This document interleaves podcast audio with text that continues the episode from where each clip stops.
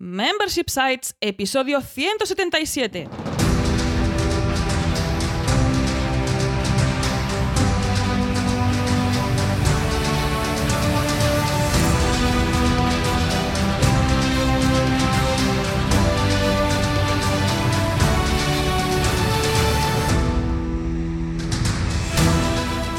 Buenos días, ¿qué tal? ¿Cómo estás? Bienvenida y bienvenido a Membership Sites, el podcast en el que entrevistamos a emprendedores que ya están obteniendo ingresos recurrentes gracias a su propio negocio de membresía. Tras el micro, servidores de ustedes Jordi García Cudina Hola, ¿qué tal? y Rosa Suñé Barniol, cofundadores de Bicicleta Studio, nuestro estudio online de diseño y desarrollo WordPress especializado en Membership Sites.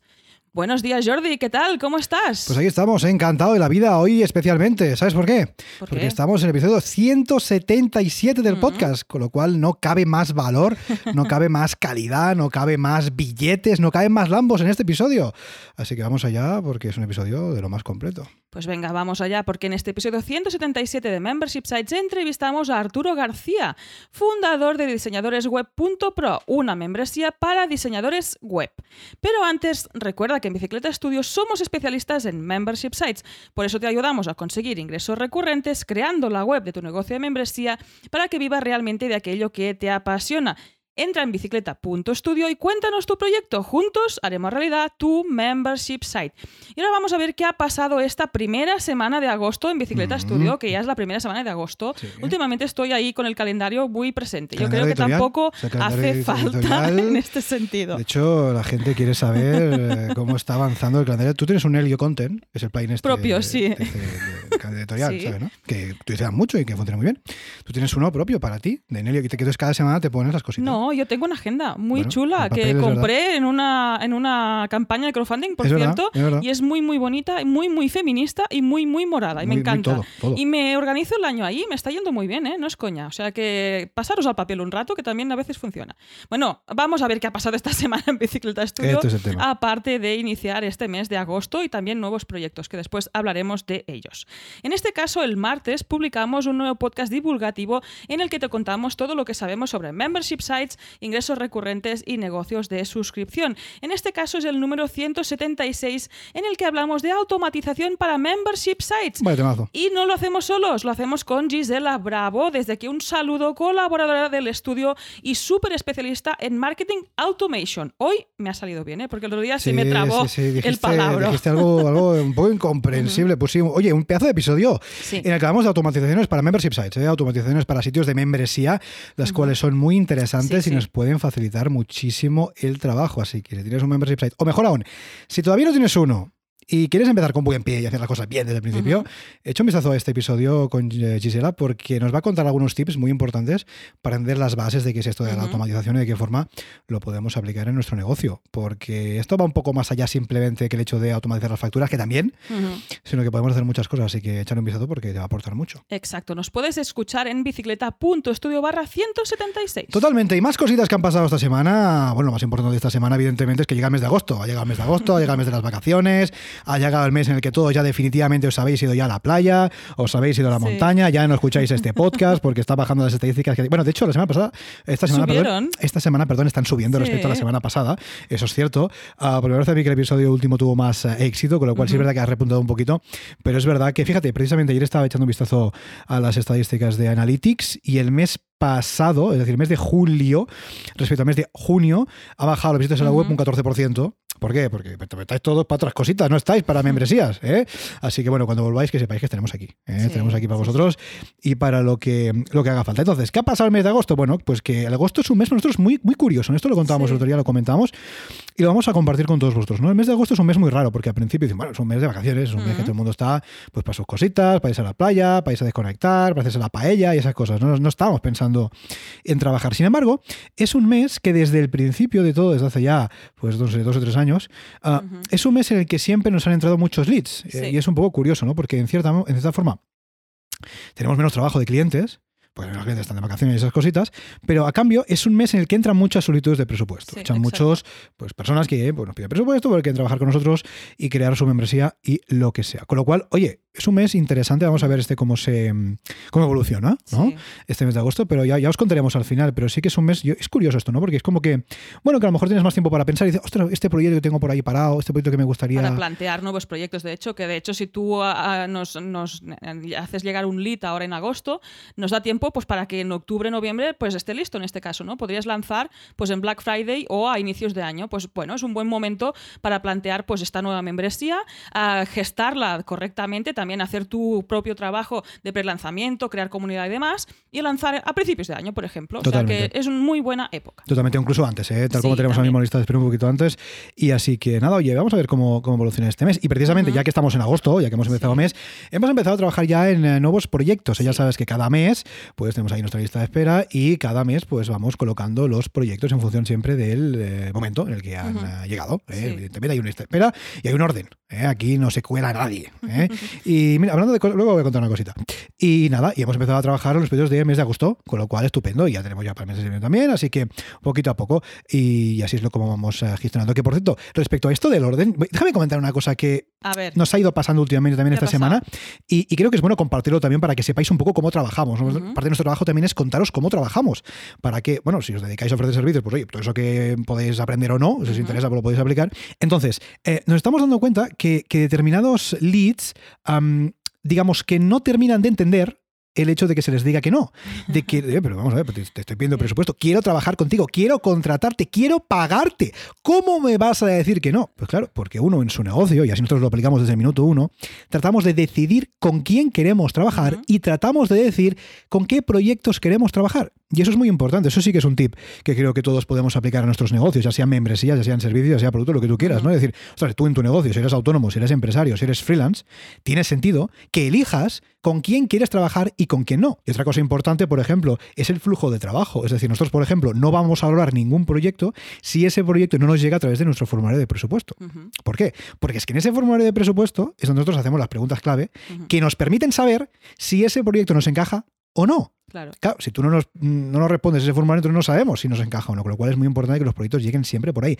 Formulario de presupuesto y luego ya se valora. Ojo, formulario que después se transforma en un briefing, en este resumen de saber exactamente qué necesitas para que nosotros podamos valorar. Si ahí ya vemos pues que se escapa de lo que nos gusta hacer, pues posiblemente te digamos que no. Ah, bueno, este es un mes interesante también por lo que decíamos, porque están entrando nuevos leads, empezamos a trabajar en proyectos y siempre por nuestra parte está esa confianza y esa sinceridad y esa honestidad. Y, ostras, este proyecto nos interesa sí o no. Si es que sí, para adelante. Pero si es que no, también te lo vamos a decir. Exactamente. Bueno, después de, de toda esta de, de- de decir que no, decimos que sí, decimos que sí a un nuevo lanzamiento Uh, que ha habido durante esta Espérate, semana, espérate un esta momento, primera espérate un momento. en Bicicleta Studio. Espérate un momento que tengo que preparar. Sí, sí, espérate un momento que tengo que preparar el fárrago. Porque no lo tenía preparado. No tenía preparado. Este es lo, que tiene. Digo, vamos a preparar el fárrago y lo vamos a poner. Venga, creo que ya estamos listos. Así que un nuevo lanzamiento desde el estudio. Un nuevo lanzamiento un poco distinto que ahora te contaremos. Un nuevo lanzamiento, nada más y nada menos que. escapaencasa.com, un e-commerce para organizar escape room en tu casa. ¿Has visto? O sea, que puedas Madre mía. jugar al escape room sin salir de tu casa y pasarlo súper bien, ya sea pues con tus hijos, solo, con tus amigos, con quien tú quieras. Totalmente. Oye, ve- veo que esta- estos aplausos han sido muy cortos, ¿no? Yo creo que me aplauden un un poco más. más. Déjame ver si me aplauden un poco más. Hemos está, conseguido está, salir está, de esa habitación, por favor, entrar y salir, y ahí tiene que Oye, escapaencasa.com, ¿eh? efectivamente, un e-commerce, como dice Rosa, de escape rooms, para organizar tus escape rooms en tu casa. Vamos a contarlo bien. Este proyecto es el ganador de la última edición de los premios Emprende Online de Joan Boluda. Y, eh, bueno, pues eh, nos encargaron el desarrollo y el diseño de esta plataforma 100% a medida, Sí. identidad a medida, Sí. diseño web a medida, desarrollo web a medida, todo a medida, todo, Todo a todo, medida. todo a medida, todo a medida, todo. Un proyecto muy top. Podemos contar un poquito por encima, si quieres, la parte un poco de identidad, la parte de diseño, también un poco la programación y que veáis cómo está hecho. Exactamente. Aquí nos encontrábamos pues con un proyecto de Eric y Raúl. Desde aquí un saludo, chicos, que os currasteis de esta plataforma, pues de escape rooms. En este caso, los productos que se venden son digitales, no existen en realidad, ¿no? Porque es un juego digital que te descargas, puedes imprimir en tu casa y organizar pues tu sesión de escape room. Ahí la primera mm, dificultad, ¿no? La primera premisa era darle imagen a todo este proyecto que no existe en realidad, ¿no? Que no hay un producto físico detrás de momento, por lo que sepamos. En este caso creamos pues esta identidad, también nos fijamos mucho en cómo plasmar estos juegos, en crear unos mockups para que se vieran como si fueran reales, ¿no? Que tú pudieras crearte esta caja en tu casa, en este sentido. Ujú. También importante ponerlo en contexto, ver cómo otras personas están jugando a este juego, porque es un proyecto que lleva ya un tiempo eh, pues vendiendo eh, estos juegos, ya tienen pues testimonios, tienen más, eh, tienen usuarios de este juego, ¿no? Y ver cómo se utiliza en este sentido. De hecho, escapaencasa.com ya existía, Sí, ¿eh? Decir, la exactamente. plataforma ya existía. Lo que pasa que con esto de ganar un premio, pues hombre, quieras que no, ha habido una mejora, por lo menos por lo que respecta a la plataforma web, seguro, ¿no? Sí. Con lo cual ahí está. En este caso fue diseñar una identidad pues muy minimalista, pues con el logo de escapa en casa tipográfico, además de con unos colores corporativos que se usan pues en, en todas, en todos lados, en la web, ¿eh? El, en los productos, eh, también dentro de los juegos, sí. Eh. Es el color este negro no negro con un tono pistacho y el color crudo. Ahí también Eh. esta diferencia de que no sea un blanco puro en la base de la web, que yo creo que le da un efecto muy interesante. Echadle un vistazo, ¿eh? porque Sí. está, está bueno. A ver, parece que, claro, ¿qué, qué voy a decir yo?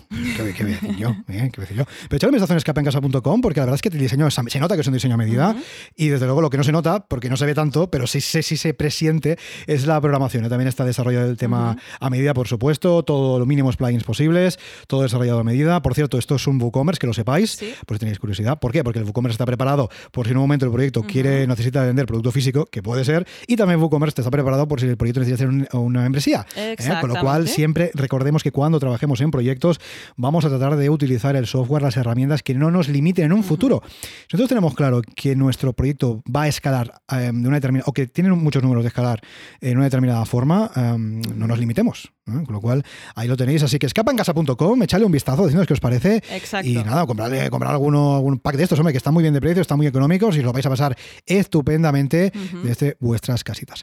Y otras cosas también estupendas que han pasado esta semana, que han pasado coincidiendo ¿Qué más? ¿Qué con más? el cambio de mes, es que hemos llegado nada más y más, es que yo cada vez que veo estas cifras, nada más y nada menos que a los 1100 suscriptores en nuestra membresía gratuita. Espera, déjame, es que esto se merece, esto se merece, madre mía. 1100 suscriptores a nuestra membresía gratuita de contenido, ya lo sabéis, lo hace ya un montón de tiempo que tenemos una membresía esta gratuita.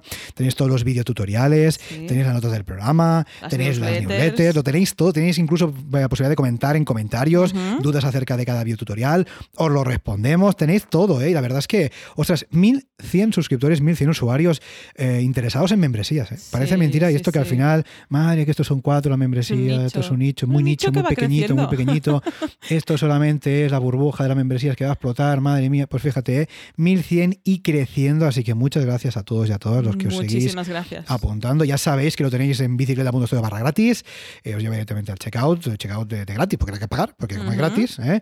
Tenéis también ahí el checkbox para apuntaros a la newsletter, porque además vais a recibir la newsletter exclusiva con contenidos Ujú. curados artesanalmente sobre membership sites, con lo cual, si te interesan los sitios de membresía, pues te interesará recibir esta newsletter, porque es que no hay nada más en español. ¿eh? Con lo cual lo tienes todo en bicicleta.studio barra gratis y además te podrás unir a estos 1100 suscriptores orgullosos de pertenecer a esta membresía. Exactamente. Y mandamos a un saludo a una suscriptora, precisamente, de nuestra membresía gratuita, que también nos contactó, a Ana, que nos Hombre. escucha ni más ni menos que desde Sudáfrica. Madre mía. Yo me emocioné, digo, ¿Cómo caramba, puede ser? ¿cómo ha llegado pero, pero, pero, Membership yo Sites creo que no hasta entiendo. O sea, ahí? las ondas del podcast, ¿cómo pueden llegar a Sudáfrica? Pues está lejos, ¿eh? Sudáfrica está muy lejos, Está ¿eh? muy lejos. Está, madre mía, madre mía. Oye, es un destino muy interesante, ¿eh? Sí, molaría sí, sí, molaría sí, bastante. Entonces hemos visto, ah, vamos a hacer un poco de cuñado, pero esto sí. Nosotros hemos visto imágenes de la, de la Cape Epic, que es esta carrera de bici de montaña, de mountain bike que se realiza en, en Sudáfrica. Y la verdad es que las imágenes son una auténtica pasada. Con lo cual, eh, vamos, es un destino muy interesante. Exactamente, desde aquí, Ana, muchísimas gracias por contactar, muchísimas gracias por seguirnos y bueno, a ver si podemos visitar algún día estas zonas de Sudáfrica que son muy, muy interesantes. Y además, pues si quieres decirnos desde dónde nos escuchas, estaremos encantados de saberlo. Y ahora sí, no perdamos más tiempo y vamos con la entrevista de la semana. Hoy charlamos con Arturo García, emprendedor inconformista y fundador de diseñadoresweb.pro. Buenos días, Arturo, ¿qué tal? ¿Cómo estás? Hola, buenos días chicos. Pues encantadísimo de estar aquí con vosotros hoy. Encantados de que estés aquí. Por cierto, Arturo, Arturo nos escribió para venir al podcast. Muchísimas gracias por postularte porque no lo hace cualquiera. O sea, nosotros sabemos lo que es recibir pues eso, quiero venir al podcast y es como, gracias, estás más que invitado y vamos a compartir tu experiencia pues con tu membresía. Totalmente, la verdad es que estaba muy contento de tener a Sí. Arturo aquí por varios motivos, entre ellos eso, ¿eh? porque siempre se agradece que las personas te escriban y digan, Sí. oye, quiero venir a tu podcast. Así que Arturo, lo que dice Rosa, gracias por partida doble, de verdad, gracias por estar aquí y gracias por tu interés. No, hombre, es, es un placer porque además eh, han pasado ya grandísimos emprendedores y membresías muy potentes eh, por vuestro podcast, así que es un sitio donde hay que estar, ¿no? Eh, rodeado de, de la gente que sabe. Totalmente, Genial. muchas gracias Arturo. Oye, pues nosotros conocemos un poco tu recorrido, conocemos tu proyecto, pero puede ser que algún insensato de nuestra audiencia todavía no te conozca. Así que, ¿quién eres y a qué te dedicas? Bueno, pues eh, yo empecé en Internet en el año 2012 aproximadamente. Venía del mundo de la publicidad. Yo lo que estudié fue publicidad. Lo que pasa es que acabas la carrera y eh, justo en un momento en el cual, pues imaginaros, 2010, claro. eh, cómo estaba todo el tema, ¿no? Entonces te ibas a Madrid, ponte a hacer entrevistas. eh, lo que te pedían era, bueno, aparte que había muy poquito trabajo, la verdad, pero lo que te pedían era más marketing digital. Y yo la carrera salí sin tener ni idea de marketing digital. O sea, lo que habías visto era publicidad eh, tradicional, ¿no? En medios tradicionales, pero marketing digital muy poquito. Entonces te empezaban a pedir, pues eso, que si diseño gráfico orientado a banners o ese tipo de historias, o marketing digital de redes sociales, o diseño web con WordPress. Y bueno, como yo no sabía nada de eso, de, de ninguna de esas cosas prácticamente, me lié la manta a la cabeza y me puse a aprender WordPress por mi cuenta, haciendo por ahí cursitos y tal. Y, y bueno, pues empecé a colaborar con agencias, a tener eh, algún cliente por ahí esporádico fuera de, de las contrataciones que tenía.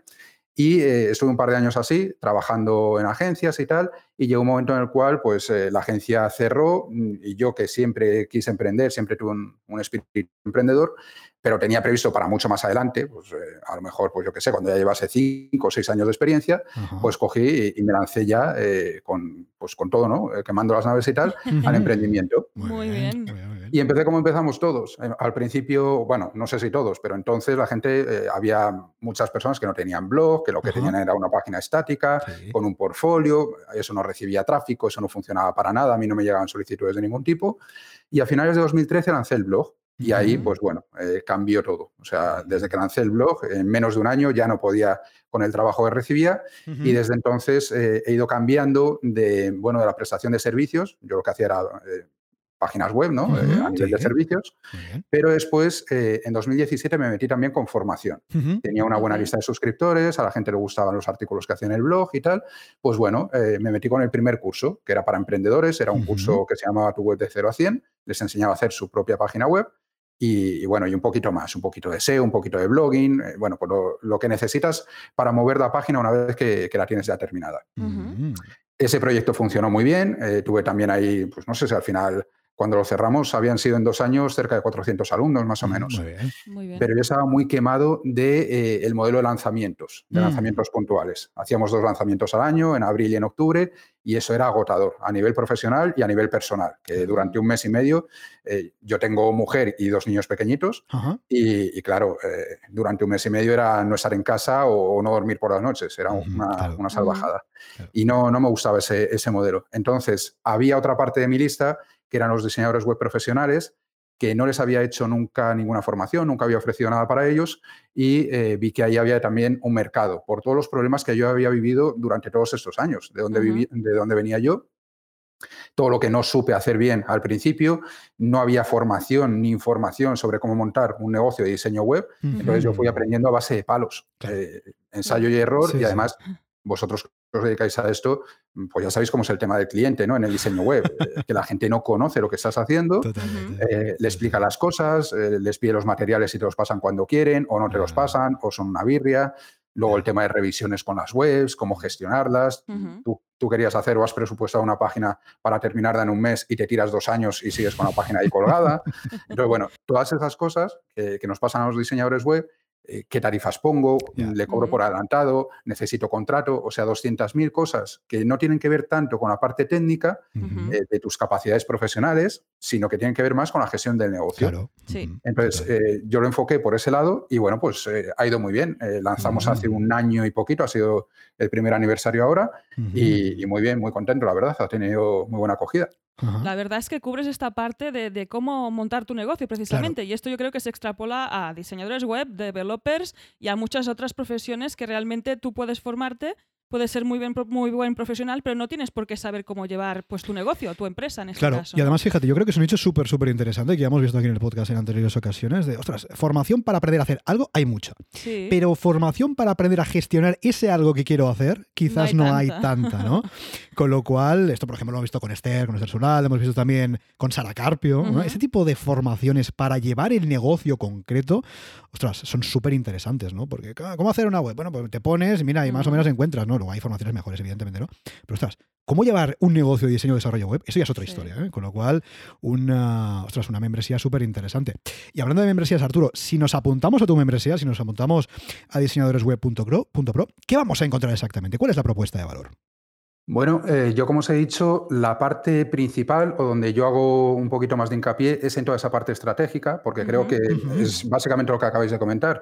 Herramientas. A ver, los propios desarrolladores eh, ya te hacen tutoriales de las herramientas. Sí. En muchos casos, para tema de plugins y de plantillas, ni siquiera necesitas entender, si es en inglés, por ejemplo, ni siquiera necesitas claro. entenderlo. Viendo el vídeo, viendo las opciones, eh, te vas aclarando, ¿no? O sea que realmente hay mucho contenido eh, por parte de los propios desarrolladores y luego un montón Sí. de, de tutoriales en YouTube. Tú te vas a YouTube ahora mismo y pones eh, cómo crear una página web o eh, en inglés mm, tienes tutoriales de tres horas Sí, en las sí. cuales te explican paso a paso cómo hacer tu página desde que contratas el hosting hasta que la tienes funcionando. Sí.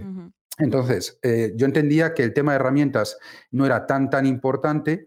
Eh, a ver, evidentemente las necesitamos para trabajar, evidentemente Claro. las necesitas dominar, Total. pero que tienes un montón de sitios donde formarte y que yo ahí pues eh, no tenía mucho más que aportar. Pues claro. hay eh, plataformas que conocemos todos como Boluda, por ejemplo, Sí. eh, de pago y luego tienes un montón de contenidos gratuitos.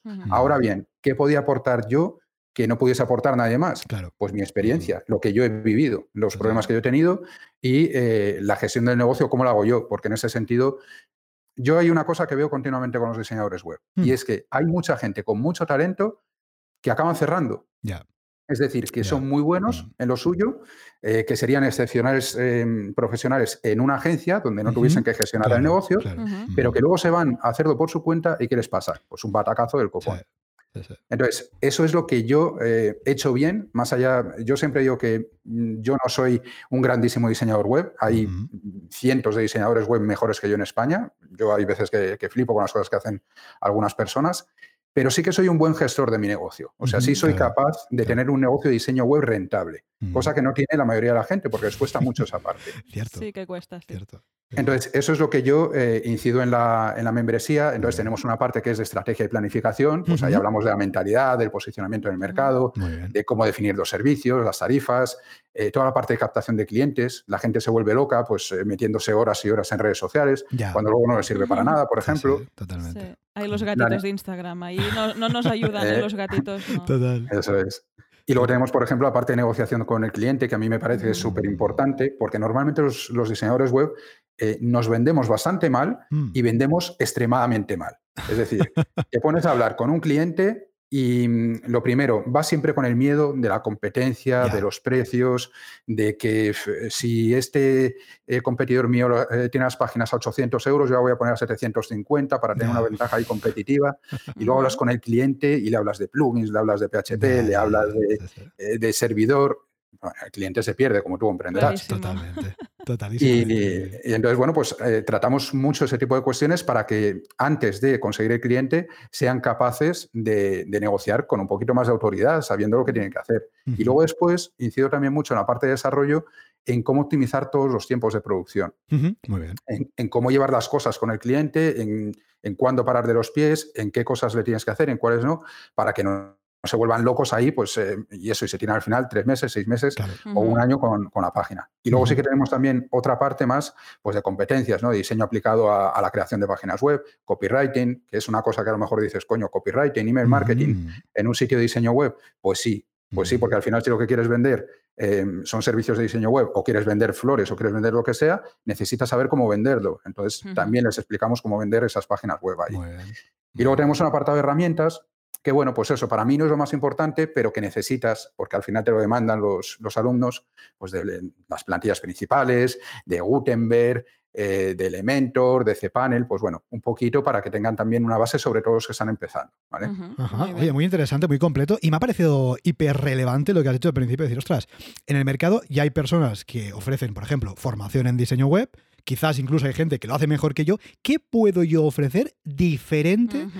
am, y que evidentemente destaque dentro de esta, de esta oferta? ¿no? Porque, claro, si hago lo mismo que hace otro y lo hago exactamente igual, pues ¿para qué me van a contratar a mí o por qué se van a apuntar a mi membresía en vez de apuntarse a la membresía del vecino? ¿no? Con lo cual, esta reflexión de Arturo me parece hiper relevante que todos tengamos en cuenta. De, ostras, si vamos a lanzar un producto, un servicio, una propuesta al, mercado, vamos a ver qué podemos hacer distinto. Ujú. Ya no, yo, no- yo no digo mejor, eh, fíjate, ¿eh? distinto Sí. Ah, hombre, si es mejor, pues estupendo, ¿no? Pero me refiero distinto a lo que se está haciendo, porque es que si hacemos lo mismo, que esto pasa mucho, Sí. y luego hablaremos de la especialización, que es un tema muy interesante, ah, si hacemos lo mismo, es que va a ser muy difícil que destaquemos, Sí. con lo cual, ostras, concepto hiper relevante, desde luego. Exacto, ahí si hacemos lo mismo es le- caemos en el peligro de diferenciarnos por precio, que yo creo que Claro. eso es lo peor que puedes hacer, siendo diseñador y siendo lo que sea. Pero bueno, antes nos has Eh, hablado... Sí, os quería comentar un, un matiz con respecto a esto. Yo siempre le digo a los alumnos que mm, cuando te pones a buscar eh, qué hacen tus competidores, que está bien fijarte en lo que hacen, pero no para hacer lo mismo, sino para hacer todo lo contrario. Totalmente. Es Así decir, eh, Sí, yo sí. creo que vienes todos, todos venimos de serie, eh, cuando nuestra madre nos trae al mundo, venimos de serie con algo que nos hace único, que es nuestra personalidad. Eso no lo Claro. tiene nadie más. Mm. Entonces, resulta que todos tenemos algo que es único, nuestra manera de comunicarnos, nuestra manera de actuar, nuestra mentalidad, los serios que seamos en el trabajo, etcétera, las cualidades que tengamos, y resulta que en lugar de aprovechar eso, ¿vale? A la hora de vender nuestros servicios o lo que sea, Mm. cogemos y nos vamos a competir con una cosa que todo el mundo la puede manejar exactamente igual, que es el dinero, el Sí, sí. precio, ¿vale? Total. Entonces, Sí. todas sus cualidades, por miedo o por lo que sea, coges y las dejas ahí en un segundo plano, las ocultas y te pones a competir con lo único que puede competir todo el mundo exactamente igual. Entonces, es un sinsentido, ¿no? Entonces, nosotros eh, trabajamos mucho en esa línea de decir, a ver, ¿cuáles son tus cualidades? ¿Qué puedes hacer Claro. tú que no hagan los demás? Eh, ¿Qué es lo que a ti te gusta? ¿Qué intereses tienes más allá del diseño web? Porque, por ejemplo, si te vas a especializar por un nicho, pues a lo mejor si resulta que tu pareja tiene un restaurante, pues es un nicho que conoces bien, ¿vale? sí. El diseño web para, para restaurantes o para hostelería o si es psicóloga o si es lo que sea, ¿no? Entonces hay que aprovechar eso que tenemos ahí, esas cualidades internas y lo que nos rodea también, porque al final, si no, pues creo que era Guy Kawasaki quien decía eso precisamente, que al final o eres diferente eh, o eres barato, porque la única, si eres exactamente igual que los demás, la única diferenciación que vas a tener es el precio.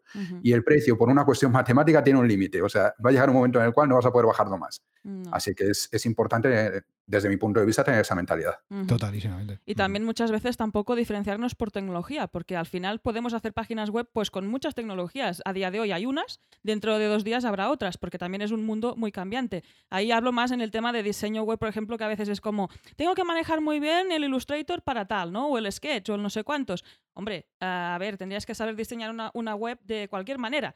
Me- me- me- ¿Sabes a qué me refiero, no? Sí, no sí, es tan importante el arco como el arquero en este caso, ¿no? Este es saber conocerte a ti mismo, saber qué te hace diferente del resto y potenciar eso. Por ejemplo, sí que es verdad que a nivel de tecnología, y aquí no no nos vamos a meter muy técnicos porque tampoco es el tal y la audiencia quizás, eh, digamos, de pasa adelante este podcast y se pone a escuchar otro, eh, sí que es cierto a nivel de tecnología, sí que es cierto que existen diferentes nichos que pueden ser muy interesantes Sí. enfocarte a nivel, por ejemplo, de tecnología de desarrollo web.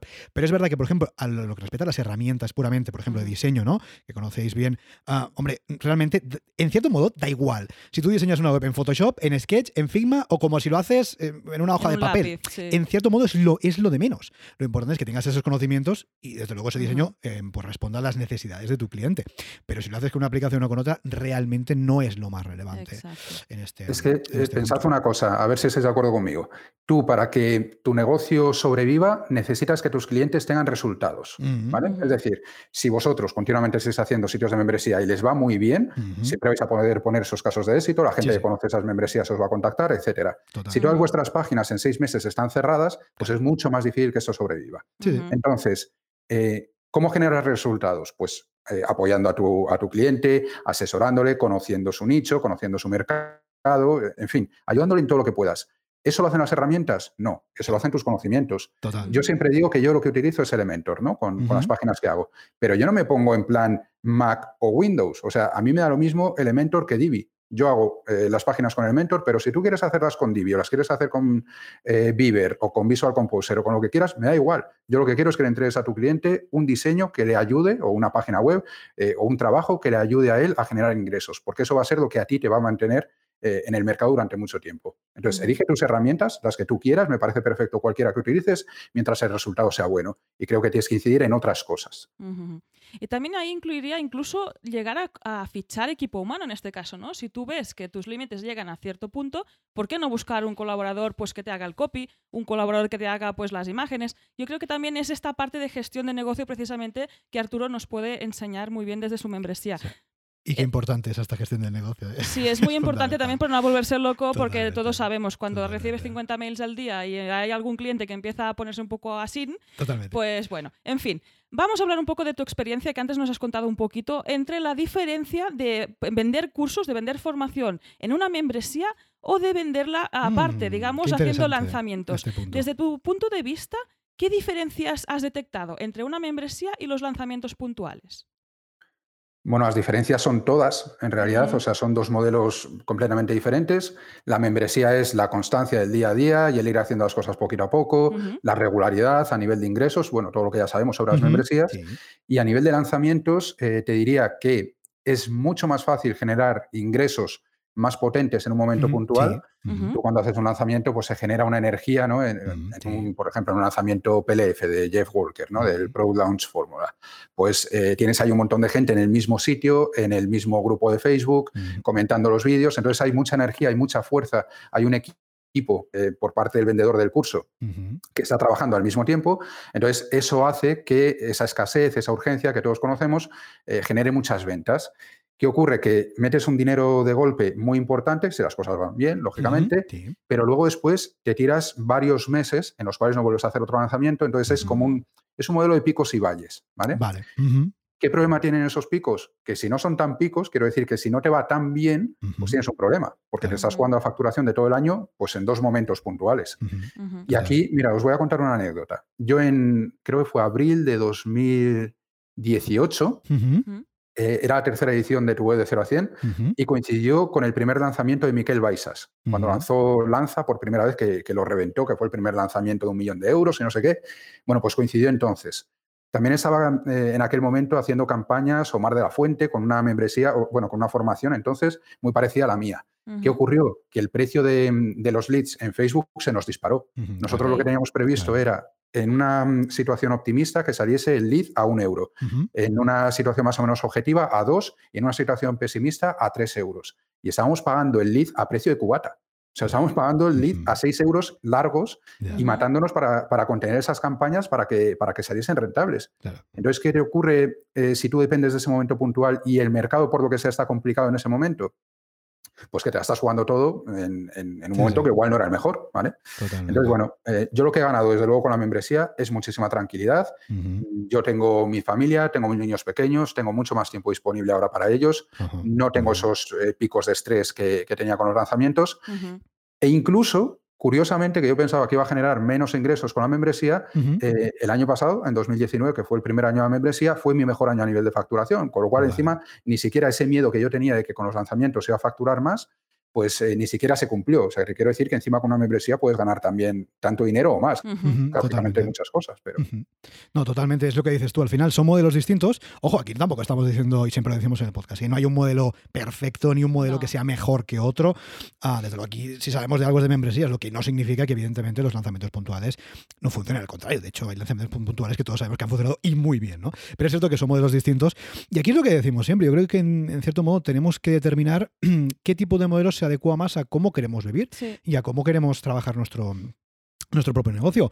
Que somos más de lo que decimos, ¿no? De constancia, trabajo de hormiguica poco a poco, todos los días, un poquito tal. Quizás nos encaja más la membresía. Que, ¿sabes qué? Me lío la manta a la cabeza dos veces al año, me cierro a crear esta formación, este infoproducto, lo lanzo. Bueno, oye, pues es otro modelo que también te puede encajar en función un poco, bueno, pues de cómo seas tú, ¿no? Y cómo quieras enfocar, en este caso, tu, tu negocio. Y Arturo, hablando de negocio, concretamente del tuyo, que para eso estamos aquí, para hablar de tu negocio, vamos a ver un poquito del pricing. Vamos a ver un poquito de ese tema que a veces nos cuesta a los emprendedores, ¿no? También a los que nos dedicamos a diseño y desarrollo web, cómo ponemos precio a nuestros productos, cómo ponemos precio a nuestros servicios. En tu caso, Arturo, ¿cómo decidiste el pricing de tu membresía? ¿Cómo fue esa, esa toma de decisión?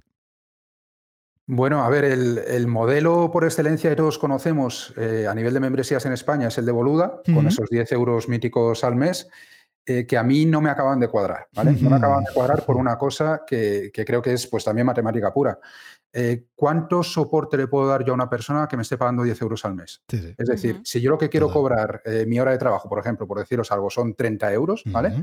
Em, si a mí un cliente, o sea, un, sí, uno de los alumnos, se lleva media hora o 45 minutos al mes, ya no, me, ya no está siendo rentable. O sea, yo estoy trabajando por 10 euros la hora. O sea, a esa persona le estoy dando eh, mi tiempo o mi hora de trabajo a cambio de los 10 euros que me está pagando, ¿vale?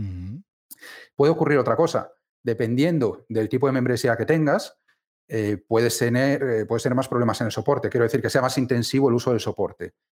Tú tienes todos los meses una membresía que al principio es de 100 personas y 70 de esas personas están continuamente en el soporte, no haces otra cosa. Y sin embargo, lo que estás metiendo son 1.000 euros al mes, ¿vale? Ujú. Sí, sí. Eh, entonces tendrías, pues como si dijésemos, un sueldo de 1.000 euros al mes y punto, porque no puedes hacer más cosas. Entonces, yo eso lo tenía muy claro desde el primer minuto. Digo, a mí, mm, no sé, si quiero dar un buen soporte, yo quería ir por ahí. Si yo quiero darles un soporte estratégico, que lo hago. Por ejemplo, tenemos eh, una lista de difusión de. WhatsApp. Entonces, yo les envío audios de vez en cuando, al margen de lo que vamos publicando en la, en la membresía. Y ellos me pueden consultar dudas por ahí. Ajá. Tenemos, eh, tenemos separado el soporte. Tenemos soporte técnico, que lo da un compañero mío, y tenemos el soporte estratégico que lo doy yo. Entonces, en ese soporte estratégico te preguntan cosas de todo tipo, de, mira, he pensado hacer esto con este cliente, pero tengo este problema, o me han propuesto tal cosa, ¿cómo lo hago? O quiero lanzar otra cosa. Entonces, yo les digo, me meto un poco en, en su cabeza, en su negocio, y les asesoro también a nivel de estrategia. Entonces, hay veces que me tiro con el audio de WhatsApp 10 minutos, 15 minutos, 20 minutos. Yo eso no lo podría hacer y, y dándole vueltas, ¿no? A cómo le puedo ayudar a esa persona. Eso yo no lo podría hacer con una membresía de 10 euros. Entonces, eh, yo sabía que quería una membresía de más nivel en ese sentido, de, dar un soporte de mucha calidad. Y eh, entonces lo que hice fue calcular un poco, eh, bueno, pues eh, en qué precios nos podíamos, nos podíamos mover para que para mí fuese rentable, pero que no se saliese de un precio de mercado Claro. que realmente una persona que esté, eh, bueno, pues trabajando en esto, pues ya, oye, yo 200 euros al mes no te voy a pagar, Claro. ¿vale? Entonces, yo fijé el precio en 24,95, ¿vale? Muy bien. Que es una cantidad que no es ni esos 10 euros, pero tampoco son 60 euros, 80 euros, que ya te escueza más, ¿vale? Totalmente. Y mucha gente lo que me dice es precisamente eso, que por el soporte lo vale. Aunque solo sea por el vale. soporte, por el hecho de tener Sí. mm, ese acceso directo a preguntarte tal cosa, pues oye, saber qué le puedo preguntar a una persona que sabe de esto por 25 euros y resolver esa duda y quitarme dolores de cabeza y tal, pues me merece la pena. Entonces, está bien. porque tenemos unas tasas de, eh, vamos, un churn, un- unas Sí, tasas de bajas y tal, bastante, bastante bajas. Muy bien. Muy interesante. Así que bien.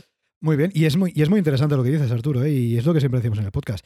Que el estándar en España de las membresías sean 10 euros al mes, no significa que nuestra membresía tenga que costar 10 euros al mes. Y eso es algo que, que parece mentira y parece de perogrullo, ¿no? Pero eso es evidente, sí, sí, es evidente, pero nosotros nos encontramos un montón de veces, tanto con, eh, con clientes, con leads, con contactos, con personas que se nos acercan, que le preguntan, oye, eh, ¿qué precio le vas a poner a tu membresía? Dicen, 10 euros, ¿y por qué? Bueno, porque es el estándar, ya, pero tú has pensado si esos 10 euros responden al valor que estás ofreciendo y a lo que tú quieres eh, cobrar de tus suscriptores? ¿O solamente pones esos 10 euros porque eres el estándar? Bueno, pues a lo mejor sí que habría que hacer esa, esa reflexión que muy bien comentas, Arturo, y que creo que tiene todo el sentido al final. Oye, nuestra empresa tiene que responder a eso, Claro. a lo que estamos ofreciendo y, y- y evidentemente a cuánto queremos ganar nosotros por cada suscriptor. Tienes que echar cuentas para Claro, poner un precio, Es que, obviamente. que lo que no podemos hacer, y eso hacemos muchísimo hincapié, son muy pesados en el podcast, pero es que, ojo, no estamos diciendo que en determinados casos 10 euros no estén bien. Oye, hay casos que la pues- propuesta de valor son 10, perfecto, pues 10 euros al mes, y a veces que son 5, o sea, imagínate. Pero es verdad que lo que no podemos hacer en nuestro negocio es determinar una decisión tan clave, tan clave, tan imprescindible como es el pricing, solo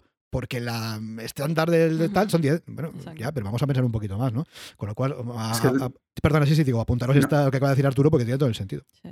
Es que para mí, fíjate, yo que hablo con, con muchos emprendedores que tienen membresías, creo que intervienen aquí varias cosas. La influencia de Boluda es evidente ¿no? en, en todo esto, pero luego está también el miedo del impostor o el, síndrome del impostor, ¿no?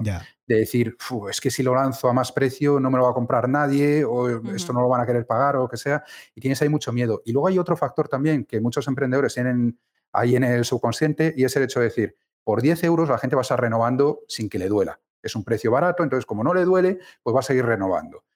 Y claro, a mí eso me parece que evidentemente si tú estás cobrando 10 euros o estás cobrando 50 por una membresía, es más fácil que se dé baja el de 50 si no la utiliza. Pero yo creo que es un, un punto de vista un poco conformista o miedoso en el sentido de decir, Vamos a ver, tú lo que tienes que conseguir es que la gente esté ahí porque quiere estar, no porque no le duelan los 10 euros. no, es por el precio, es que es por el valor que está aportando. Es que, eso, es la clave.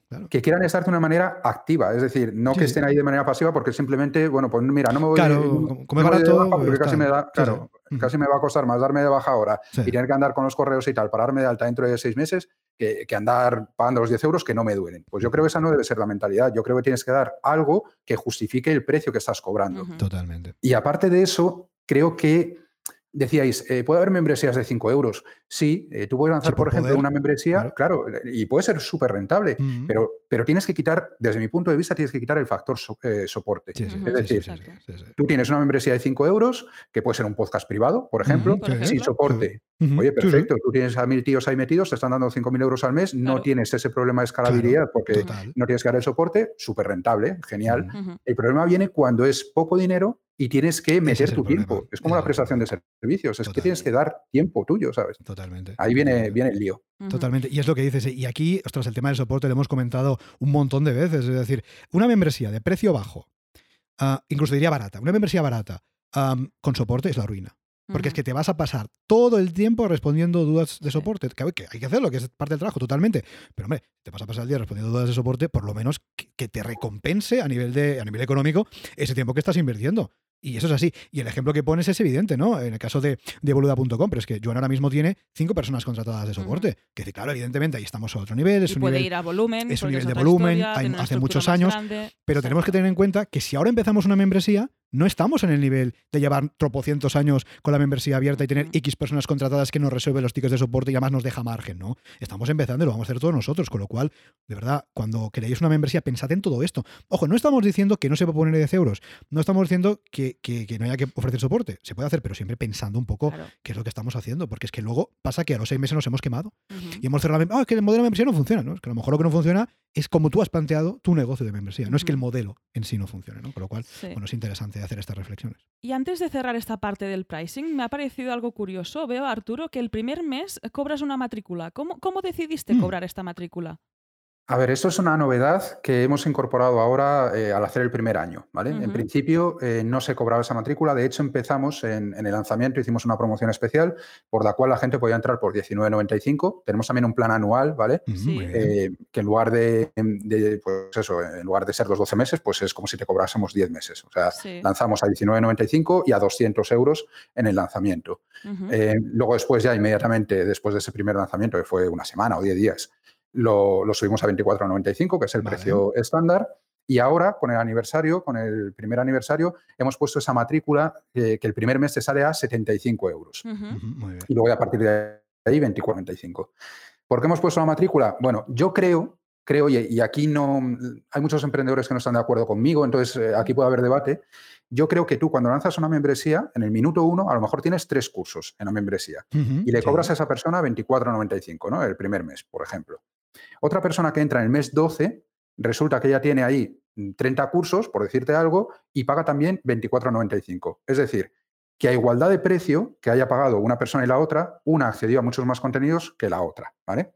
Entonces, claro, tú puedes decir, sí, bueno, pero la otra lleva un año disfrutándolos, lo disfrutó en su momento, tal, pero a mí hay una cosa ahí que me chirría un poco y es el hecho de que eso, dos personas diferentes dejándose el mismo dinero accedan a tanta diferencia de contenidos. Mm. Por lo tanto, para mí, eh, a mi juicio, cuando tú vas aumentando el nivel de la membresía, la calidad, eh, nosotros hemos incorporado cosas. Por ejemplo, en este año eh, hemos incorporado cosas que no había al principio, como por ejemplo un listado de profesionales, un directorio para que hagan colaboraciones entre ellos y una bolsa de empleo. Ahora tengo porque lo bueno es que yo en mi proyecto tengo eh, muy buen posicionamiento a nivel de, diseño web en WordPress, entonces recibo muchos presupuestos todos los meses, muchos no los puedo coger y los vamos derivando a la bolsa de empleo de, la academia. Entonces, eh, ya tenemos ahí, pues no sé si desde abril que empezamos con eso la bolsa de empleo, hemos enviado veintitantas eh, ofertas de empleo, si no recuerdo mal, y ya ha habido, creo que ha sido 18 alumnos que han conseguido clientes a través de la, academia. Por lo tanto, el valor, yo entiendo que el valor que estamos aportando es mucho mayor que cuando empezamos con muchos menos cursos. Entonces, eh, entiendo que eso mm, tiene que tener un reporte económico también para nosotros, de ahí la matrícula. Pero eh, obedece también a dos cuestiones estratégicas. Esto puramente egoísta para mí, o sea, esto ya no es pensando en nadie, es eh, simplemente eh, el tema de que había gente que entraba un mes te avasallaba en el, no te avasallaba, Ya. pero bueno, aprovechaba Ya. mucho el soporte y se iban. Entonces, claro, ese usuario, volvemos a lo mismo que os decía antes, para mí no era rentable. Claro. Ahora entras y yo creo que por 75 euros sigue siendo un muy buen precio para todo lo que tienes ahí dentro, Sí, Sí. pero por lo menos si ese mes va a ser más intensivo el uso que vas a hacer en el soporte, a nosotros nos va a seguir saliendo rentable. ¿vale? Totalmente, Sí. totalmente. Y, y luego también eh, obedece a, a un tema de que cuanto más alta sea la matrícula, más difícil es en el mes Sí. a mes que se vaya una persona. Eh, totalmente. Tenemos el ejemplo que pasó por aquí, aparejador Iván, Sí. que tiene una matrícula de 400 euros, eh, luego tiene eh, un mes a mes de 10 euros. Entonces, claro, una persona que ha pagado 400 euros es muy difícil que luego por 10 euros mensuales se vaya a ir. Entonces, bueno, sí. pues tienes un plus, tienes, metes más dinero de golpe y luego en el mes a mes es más difícil que se vayan. Desde que hemos puesto la matrícula nos han bajado mucho las, eh, las bajas, porque la gente ya sabe que si quieren volver van a tener que pagar la matrícula. Y Se ha desde notado que, muchísimo. desde que pusiste la matrícula, ¿notaste también em, un decremento de las altas? O... Sí. Sí, vale. Sí, sí, lo, noté. Lo que pasa es que eh, a nivel matemático me salen las cuentas. Claro, pues te Porque- compensa, te compensa el, Claro. el poco charm, digamos, claro. A ver, eh, tú tienes, por un lado, em, yo vendo con email diario. Entonces, yo antes estaba vendiendo, cuando estaba 24,95 sin matrícula, estaba vendiendo diariamente. O sea, todos los días vale. vendíamos. Unos días una, otros días dos. Bueno, a una media de, de una diaria más o menos andábamos. ¿Qué ocurre? Que en el momento en el que pongo la matrícula ya no vendo una al día. ¿Vale? Ahora estoy vendiendo una cada dos días, dos cada tres días, Vale. a lo mejor en algún momento una cada tres días.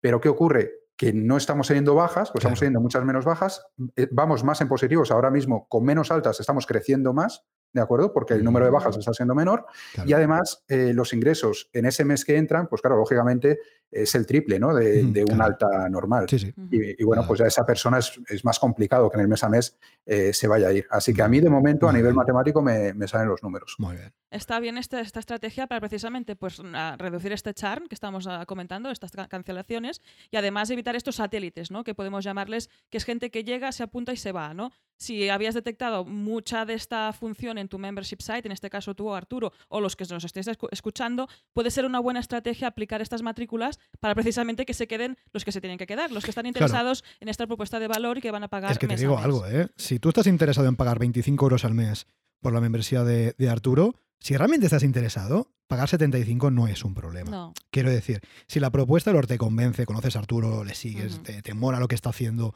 ah, esto aplicarlo cada uno a vuestro caso, Sí. evidentemente, ¿no? Eh, digamos, no es un impedimento. Y realmente lo que vas a lograr va a ser, evidentemente, reducir el churn prácticamente a cero, ¿no? Porque es lo que decimos, ostras, que si me doy baja voy a tener que pagar otra vez 75, ¿no? Con Ujú. lo cual tiene, tiene todo el... todo el-. Mira, yo os voy, a, os voy a poner un ejemplo para que os hagáis una idea de los dos tipos de, de clientes que puedes tener, no solo en mi membresía, en cualquiera en realidad.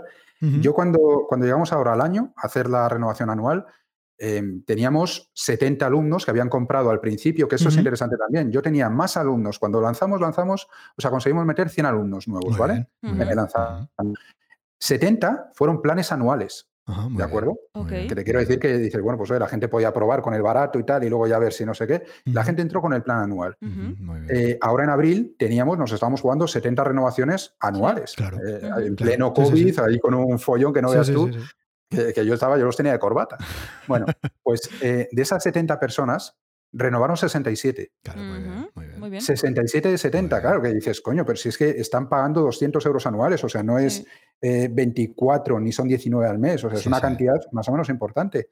Pero claro, eh, en el momento en el que tú aplicas alguna de las cosas que hemos visto en la academia y has conseguido un cliente gracias a eso, o has conseguido acabar las páginas más rápido, es decir, cuando tú ves el beneficio directo en tu negocio, que estamos hablando que es una membresía para personas que tienen negocios. Sí, sí, es que ahí está, es que ese es el punto, ese es el punto clave, Arturo. Perdona, sí, sí, sí, Sí, sí. Claro, entonces, cuando ellos consiguen esos resultados y les va mejor, gracias es a lo que han aprendido, ¿por qué se van a ir? Es decir, si esto es como la publicidad de Google o de Facebook o lo que sea. Si tú metes 5 y te devuelve 30, ¿por qué vas a dejar de hacerlo? Claro. O sea, lo dejas de hacer porque metes 5 y recibes 3. ahí está. Entonces, Entonces, con esa mentalidad, yo considero que 75 euros para entrar no es caro.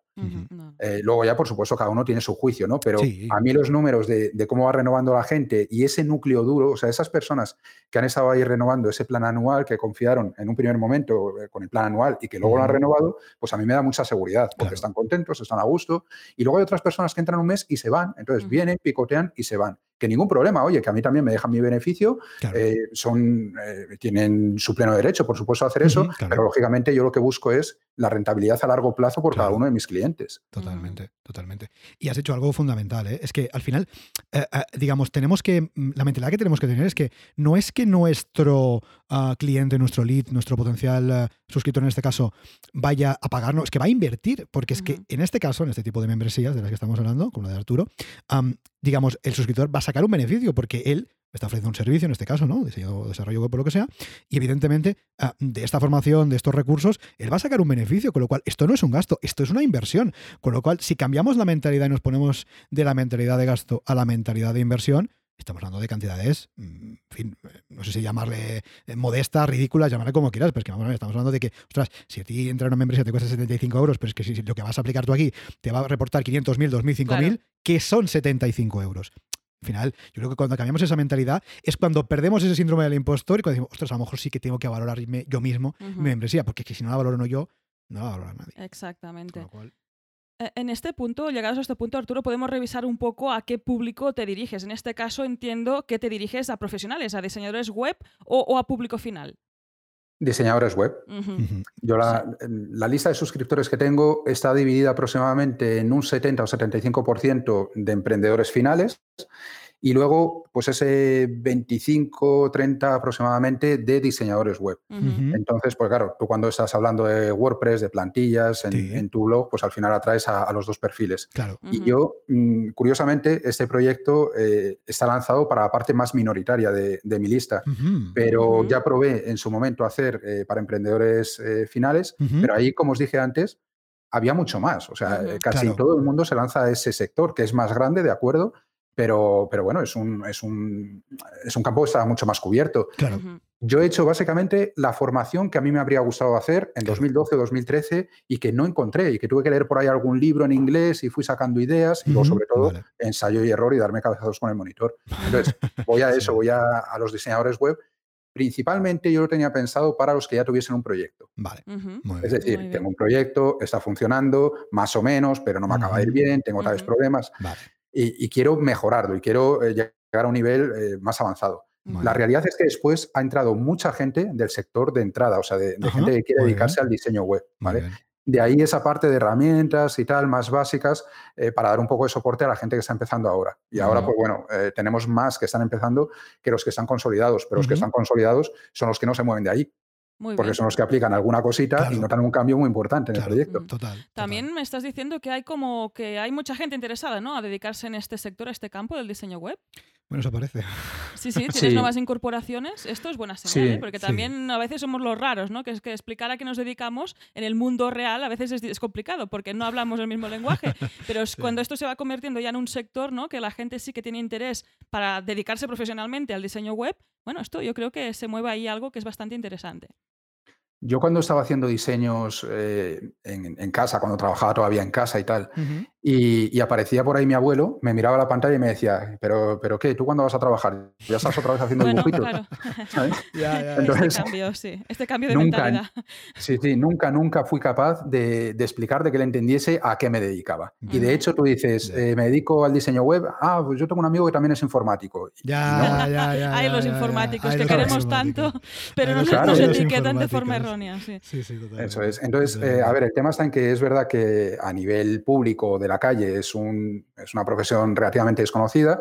Lo que pasa es que es, es una profesión que es una gozada en el sentido de que tú dices, eh, vamos a ver, no estoy trabajando en intemperie, no es una profesión eh, física de ninguna manera, estoy cómodamente eh, trabajando desde donde sea. Vosotros, por ejemplo, habéis estado haciendo los viajes en Japón, en Estados Unidos, tal, y estás eso, te vas con tu portátil y puedes ir trabajando donde quieras. Que no es aquí vender el tema de, del lifestyle este de, trabajo mientras tiro desde un paracaídas.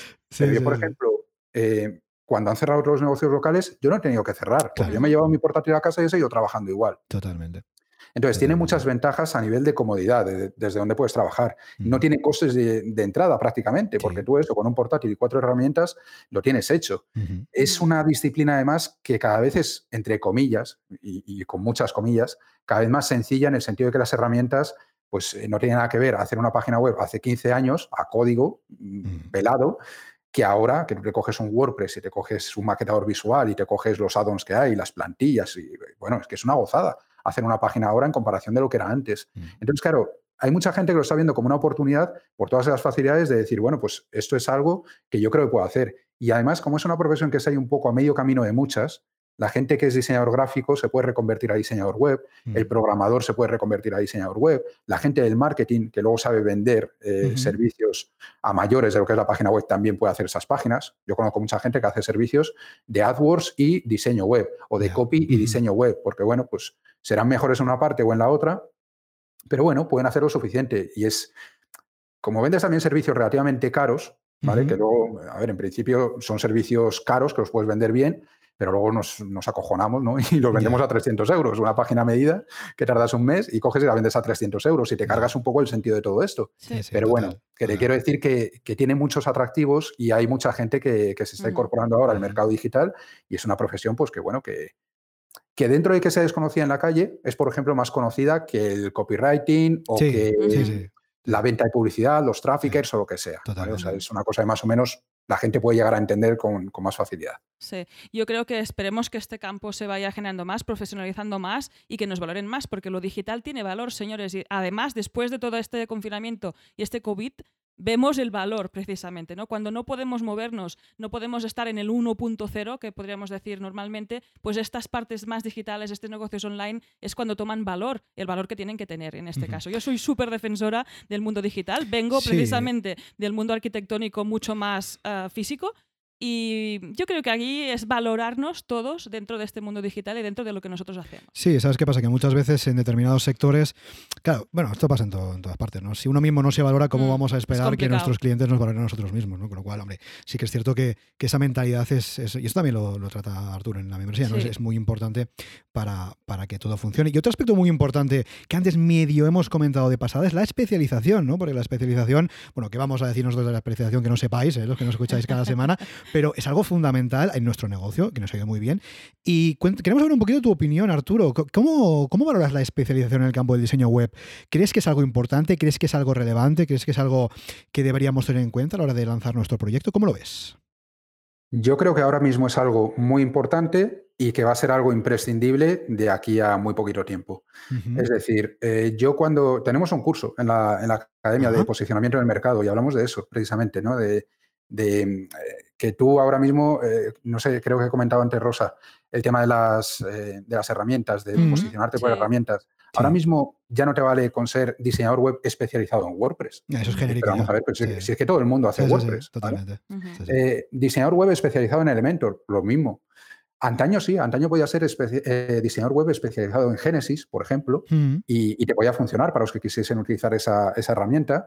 Em, yo en su momento mm, posicioné muy bien como diseñador web WordPress, ¿vale? y, ahí sigo en, primera página y tal, y bueno, y sin problemas, pero porque yo eh, posicioné en 2013. Claro. Ahora mismo, si me viene un alumno y me dice, oye, quiero posicionar como diseñador web WordPress, mm. digo, pues vas mal. vas a tener, claro, vas a tener que hacer eh, mucho más de lo que hice yo y vas a tener que movernos ahí, eh, nos vas a tener que quitar de ahí a unos cuantos que llevamos años ya. Entonces, ¿qué es lo que no está tan explotado? Los nichos, ¿vale? Las especializaciones las hay de distintos tipos. Puede ser por nicho, puede ser por herramienta, puede ser por tipo de página web. Vosotros no vais a nicho, vosotros vais a un tipo de página web, las membresías, ¿no? Los membership sites. Pero antes hemos hablado también del tema de los restaurantes o los abogados. O, en fin, tú puedes irte a, distintos nichos o, tiendas virtuales, que son otro tipo de página web. Puedes hacer eh, diferentes cosas ahí eh, para diferenciarte. Y yo solo lo suelo comparar en muchas ocasiones con el tema del SEO. Tú antes podías, eh, podías, posicionar por una búsqueda genérica y ahora lo que tienes que hacer son long tails, ¿vale? Tienes que ir a, búsquedas muy concretas, que vosotros eso, por ejemplo, en el blog lo hacéis de lujo, porque seguro que las búsquedas que tenéis ahí, eh, o sea, quiero decir, los artículos que tenéis, seguro que ninguno tiene keywords de 2.000 búsquedas mensuales, ninguno, pero entre todos ellos, pues siempre vais picando de la gente que va buscando dudas concretas con respecto a temas de membresía. Y eso, ese tráfico lo lleváis todos vosotros, porque sois los que lo estáis haciendo. Claro, también, también te digo, y para ser honesto, esto, que, como somos de los pocos que lo hacemos, es más fácil posicionar. Claro, pero, pero por eso te digo, es, a ver, son las dos caras de la moneda. es más fácil posicionar porque lo estás haciendo muy bien y porque lo estás haciendo en un nicho en el cual no tienes esa eh, esos competidores porque te has especializado.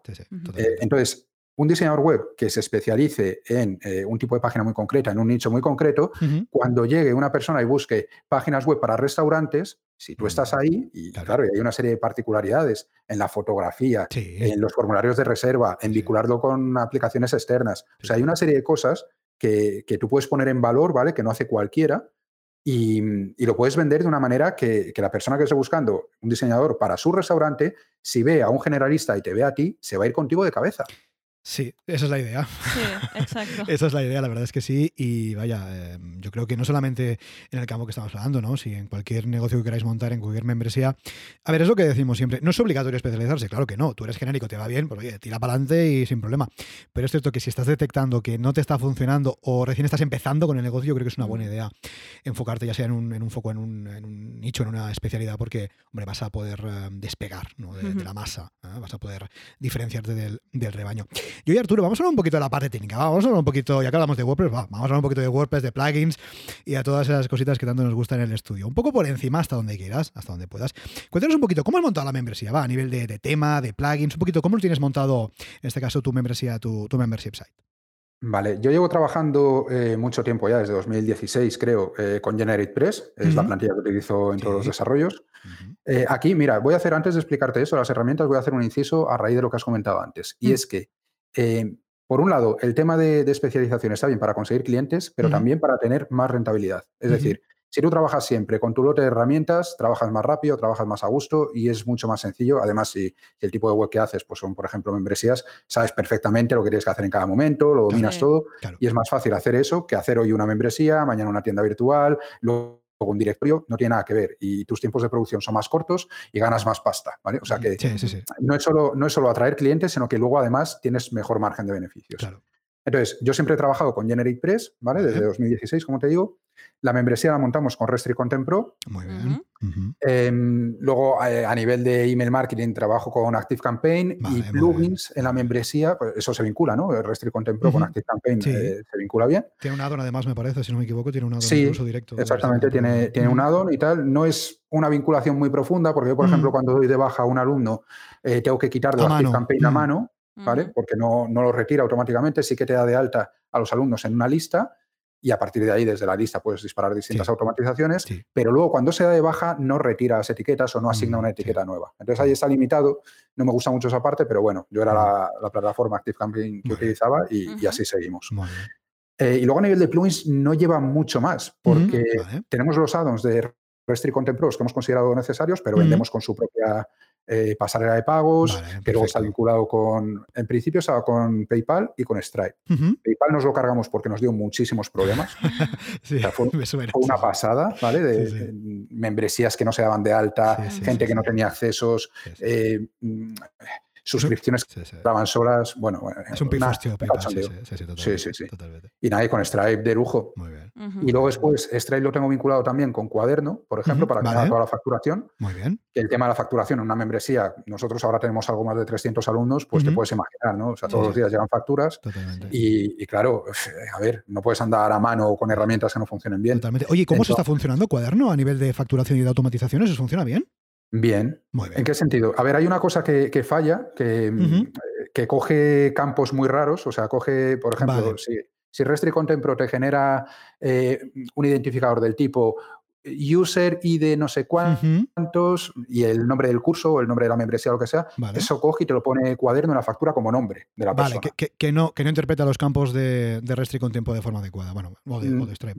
Eso en realidad viene, Mm. eh, viene de un problema de vinculación con Stripe, Con Stripe, ¿vale? O sea, vale. de cómo se generan los campos en Stripe y tal. Pero bueno, es un tema que modificando los campos en Stripe o hablando con cuaderno, Vale. eh, te lo suelen Vale. solucionar. Pero bueno, hay por ahí algún detallito y tal, pero ya sabes, siempre que mezclas Sí, sí, sí. un lote de cuatro o cinco herramientas que tienen que vincularse y que tienen sí, que funcionar en conjunto, Sí, sí, pues sí. siempre hay alguna cosa por ahí. Total, Pero por lo demás, muy bien, porque claro, yo al final me descargo el Excel eh, cada trimestre, se lo mando a la gestoría y Claro. lo tengo todo ahí. Listo. Muy bien. Perfecto. Muy bien. Estupendo.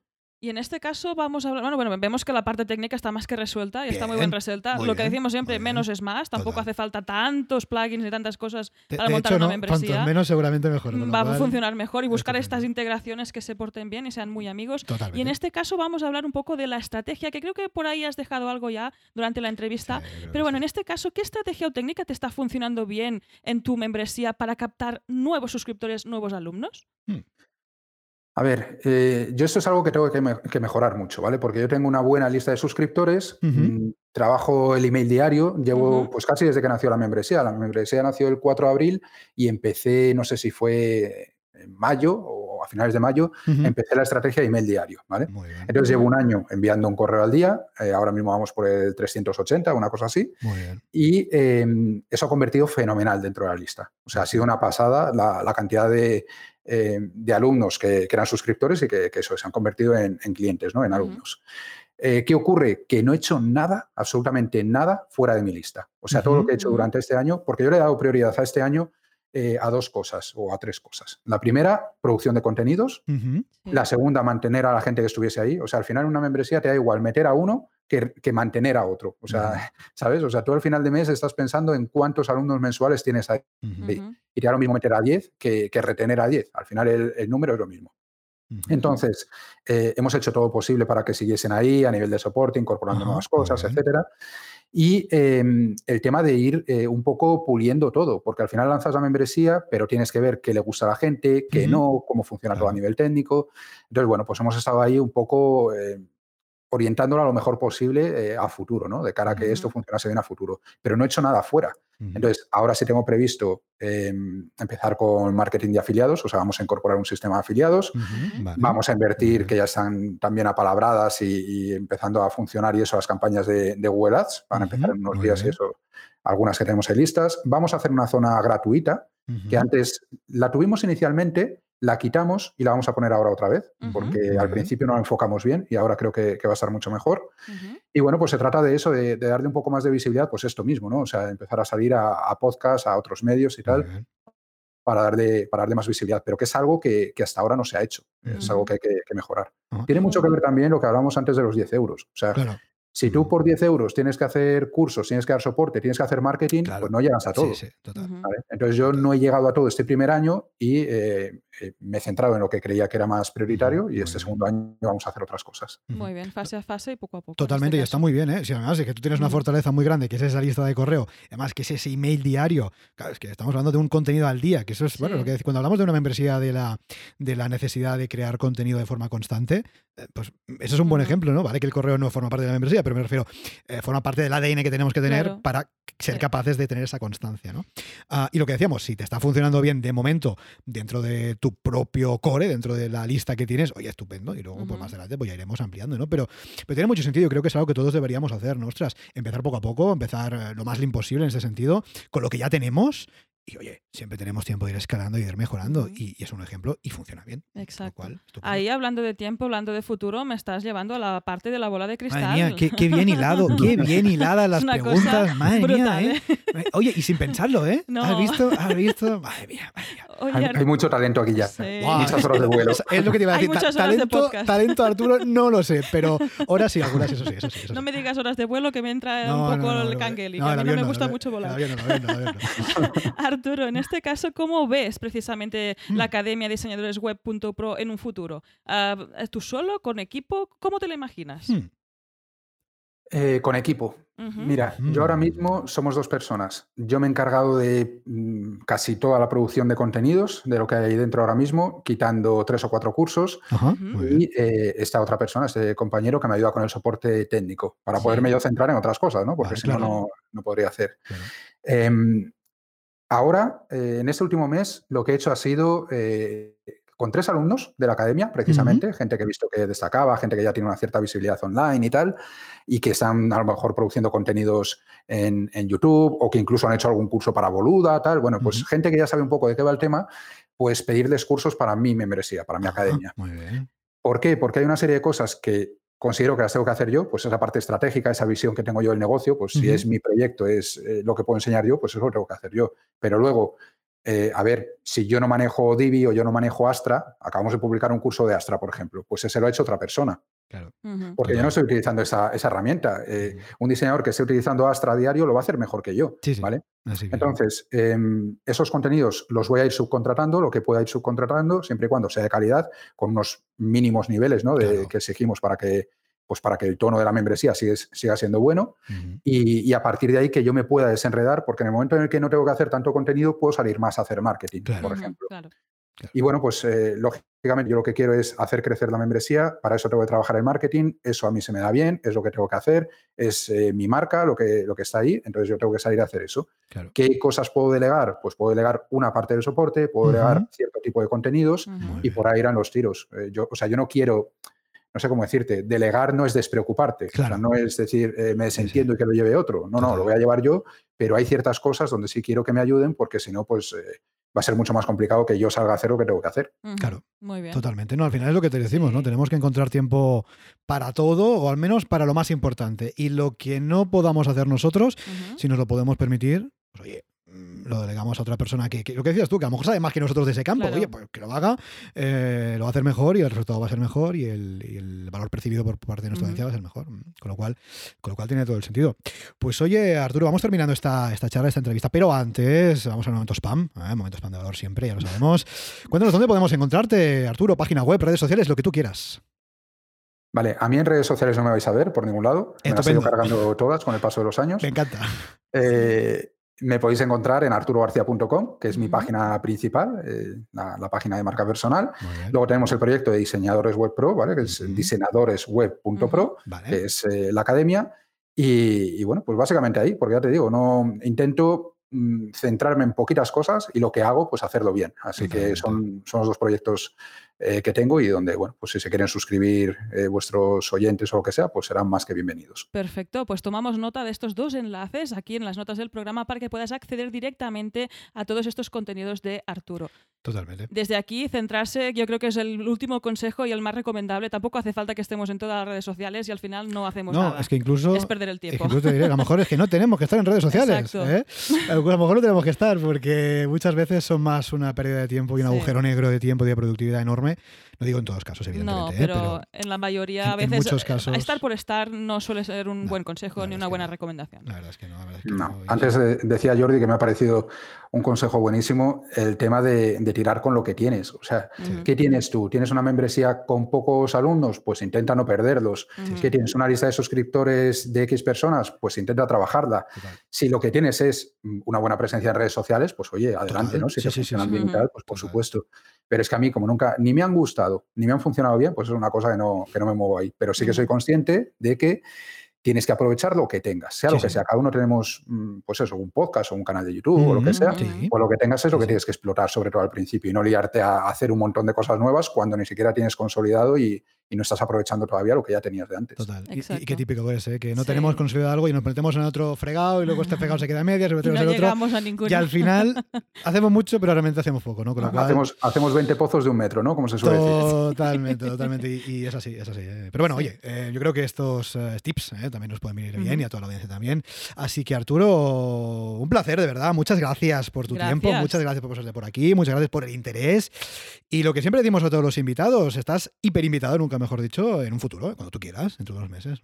Vamos a ver cómo evoluciona tu membresía, seguro que muy bien, pero bueno, en cualquier caso, que sepas que tienes las puertas de podcast abiertas para cuando tú quieras. Bueno, pues muchísimas gracias por haber estado aquí hoy con vosotros, que me ha encantado la, la conversación. Y ya hablaremos más adelante, porque estamos pensando ya en lanzar otra membresía a finales de este año. Así que Ah, seguro que volvemos a hablar. vale, vale. Oye, pues encantados de que te pases por aquí a contar, Sí. que sí. Pues nada, Arturo, un fuerte abrazo y seguimos en contacto. Un Un abrazo. Y hasta aquí el episodio 177 de Membership Sites. Recuerda que puedes encontrar todos los enlaces mencionados en bicicleta.studio barra 177. Si quieres ser el próximo entrevistado y así conseguir más visibilidad para tu proyecto, contacta con nosotros. Estaremos encantados de invitarte al podcast. Gracias por tus valoraciones de 5 estrellas en iTunes, por tus comentarios y me gusta en iBox, por seguirnos en Spotify, por compartir este episodio en las redes sociales y por suscribirte en bicicleta.studio barra gratis. Gracias a tu apoyo juntos podremos llegar a más emprendedores y ayudarles a obtener ingresos recurrentes gracias a su propio negocio de membresía. Así pues, nada más por hoy. Esto es Membership Sites y nos escuchamos la semana que viene. Adiós. Adiós.